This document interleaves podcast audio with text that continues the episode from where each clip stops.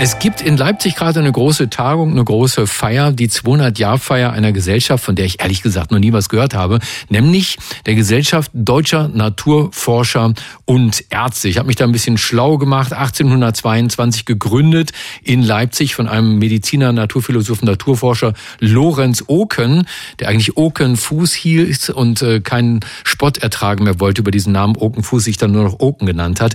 Aber was ist das für eine geheime Gesellschaft? Gott sei Dank haben wir jemanden gefunden, einen Forscher, einen Wissenschaftler, der dort selbst Mitglied ist und auch zu Gast.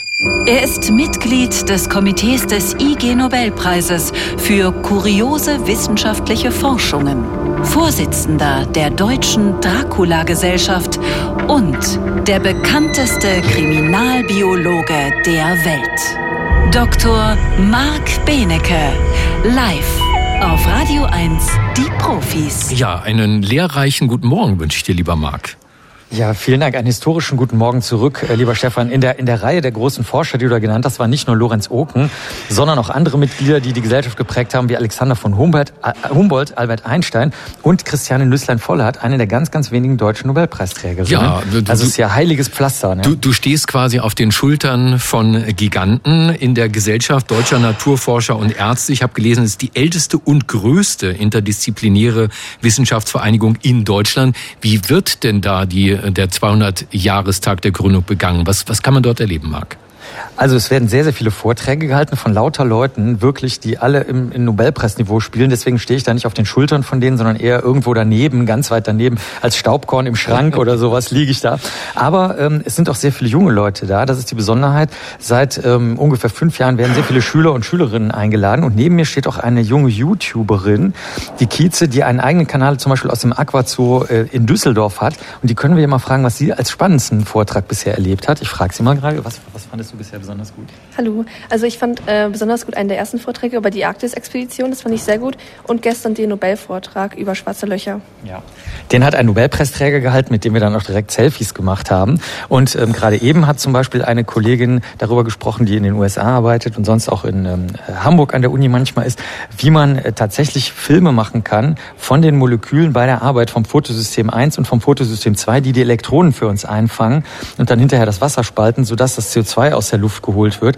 Und das ist eigentlich das Abenteuerlichste. Alle Kollegen und Kolleginnen hier halten Vorträge, die, die fassen, da ist steckt so viel Wissen drin, wie alles, was ich jemals in meinem Leben gelernt habe. Also so muss man sich das ungefähr vorstellen. Und ähm, zwischendurch gab es auch noch Vorträge von einem Kollegen, der zum Beispiel mit Kameras Wildtiere in tropischen Regenwäldern fotografiert hat. Also sowas sehr, sehr Praktisches gibt's auch. Aber das Atemberaubendste ist wirklich die Kollegen, die ähm, Atome hin und her schieben. Also vorhin hat gerade ein Kollege, der Kollege Wiesendanger, hatte einfach erzählt, wie sie allen Ernstes ähm, zwei Atomlagen, dicke Schichten irgendwo erzeugen und dann die Atome einfach hin und her schieben. Und äh, aus Spaß hat er einfach auch mal die Buchstaben seiner Uni einfach mit verschobenen Atomen dargestellt und fotografiert. Also so muss man sich das hier vorstellen. Es ist absolut, ähm, absolut atemberaubend. Bist du denn äh, diesmal nur zu Gast da, lieber Marc, oder äh, wird man dich auch auf die Bühne bitten oder hat es vielleicht sogar, damit du auch einen Vortrag hältst? Ja, also es gibt zwar einen Medienpreis und ich äh, habe auch mal durchsickern lassen, dass irgendwann in 20 Jahren unser schöner Podcast, den wir beide machen hier, du und ich, äh, darf der endlich mal auch einen Preis bekommen sollte. Ja, Aber in der Zwischenzeit äh, sind wir, glaube ich, in Regionen hier, halten wir uns auf, wo wirklich nur ähm, die, die, ich meine das jetzt nicht lustig oder, mhm. oder in irgendeiner Form satirisch, also wo wirklich nur die schlausten und größten äh, hier herumgeistern.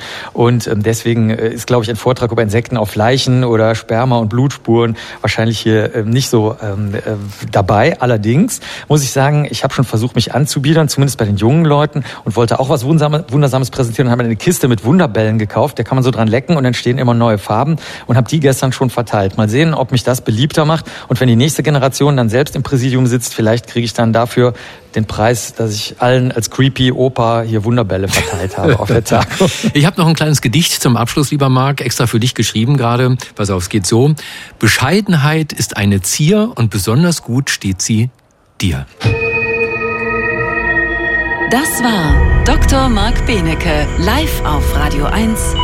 Die Profis.